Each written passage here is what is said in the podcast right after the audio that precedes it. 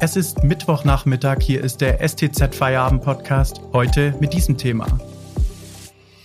Die Gier. Jeder von uns hat sie in sich. Warum das so ist und wieso dieses Gefühl nun Thema einer Stuttgarter Ausstellung wurde.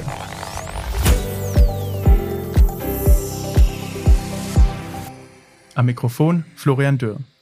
Erinnern Sie sich an Ihr jüngstes Schnäppchen und wie Sie sich gefreut haben, dass Sie so viel für so wenig Geld bekommen haben? Haben Sie sich dabei als gierig empfunden? Es ist ein äußerst zwiespältiges Gefühl, die Gier. Jetzt widmet sich das Haus der Geschichte Baden-Württemberg in Stuttgart diesem Thema in seiner neuen Ausstellung.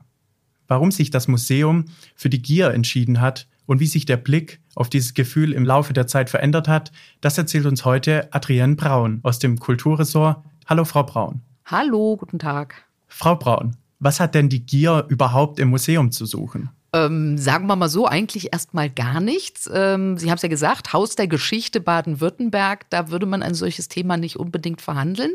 Aber das ist etwas, äh, was vielleicht auch spiegelt, wie sich Museen verändern in, im Lauf dieser Zeiten, äh, weil tatsächlich, früher ging der, das Bildungsbürgertum, das sogenannte, ins Museum, weil es sich tatsächlich interessierte. 30-jähriger Krieg oder irgendein historisches Thema.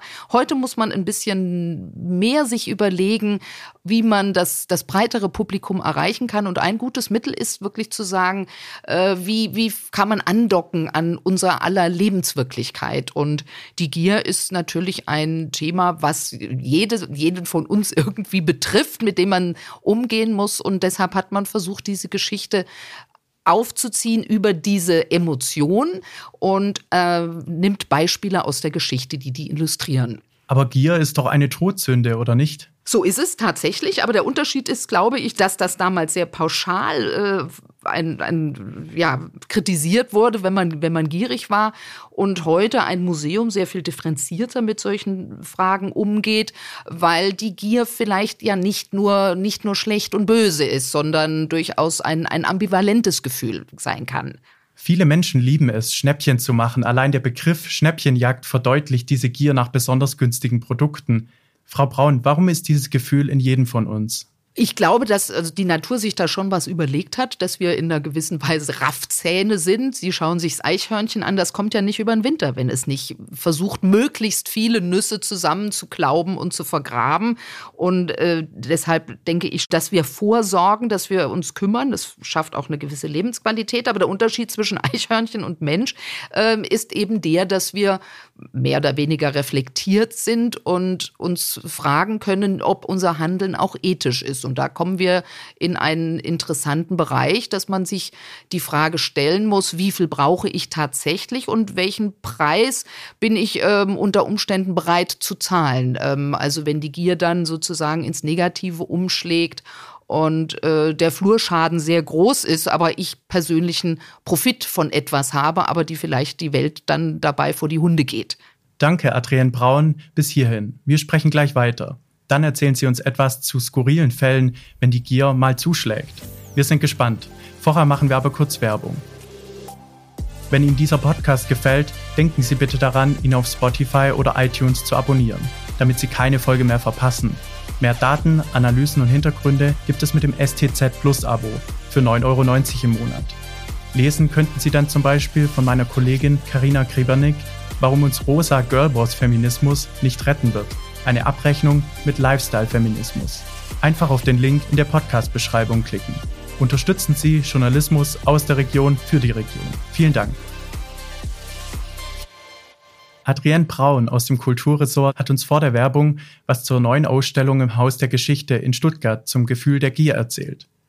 Frau Braun, welche Ausstellungsstücke eignen sich denn überhaupt dafür? Äh, das ist tatsächlich eine interessante Frage, weil wenn aus, ich habe vorhin schon gesagt, dass Museen anders inzwischen an ihre Themen rangehen und äh, beispielsweise, bisher war es so, dass man ins Museum ging und gesagt hat, wir machen eine Ausstellung beispielsweise über die Herzöge in Württemberg, welche Schätze die besaßen. Und jetzt ist es anders. Wir haben eben dieses Thema, diese Emotion der Gier. Und es wurde in der Geschichte Baden-Württembergs, vor allem auch in der jüngeren Vergangenheit nach Beispielen gesucht, äh, wo, man, wo man das vielleicht ablesen kann. Und es gibt ein äh, goldenes äh, Service von Herzog Friedrich II. Ähm, in einer normalen Ausstellung über Herzöge hätte man wahrscheinlich gesagt, ach, das ist ein schönes Stück, prunkvoll, sieht ja toll aus. Und jetzt plötzlich wird dieses Service gezeigt und wird erzählt dazu, dass Friedrich II. Klöster geplündert hat in großem Stil und diese ganzen Schätze, ähm, Kelche, was auch immer das war, eingeschmolzen hat und sich selber da ein, ein sehr prächtiges Service hat herstellen lassen. Aus schierer Gier könnte man sagen. Ähm, und so sind ganz unterschiedliche Beispiele aus der Wirtschaft, ob es um den Fall Flowtex ging, wo Horizontalbohrmaschinen verkauft wurden, die gar nicht existierten, äh, oder um, um Doping beispielsweise, oder auch die Frage nach Likes auf Instagram. Also quer durch die Geschichte, quer durch die verschiedenen Lebensbereiche werden einzelne Beispiele herausgezogen und wird gefragt, wo ähm, geht es vielleicht einfach nur um Profit, ähm, wo geht es um, um wirtschaftliche Gesundheit und wo geht vielleicht dann die Gier schon los. Welches bestimmte Kapitel der Landesgeschichte kann der Ansatz der Ausstellung dann zeigen? Das ist eben auch, es wird nicht mehr Geschichte um ihrer Selbstwillen äh, erzählt. Das ist auch, was ich persönlich wirklich interessant finde, sondern über dieses, durch dieses Überthema äh, kann man ganz neue Zugänge öffnen, sozusagen, zu diesen äh, Ereignissen, die dort vielleicht stattgefunden haben, im, im Baden-Württemberg oder gesamtpolitisch.